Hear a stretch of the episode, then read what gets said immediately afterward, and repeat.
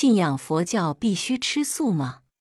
不，素食虽是佛教鼓励的事，但却并不要求所有的教徒非得一律吃素不可。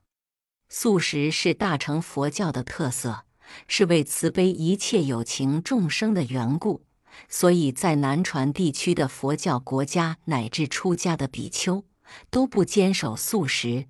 西藏的喇嘛也不守素食，但他们不亲自杀生，因为五戒的第一条就是不杀生。信佛之后，如能实行素食，那是最好的事。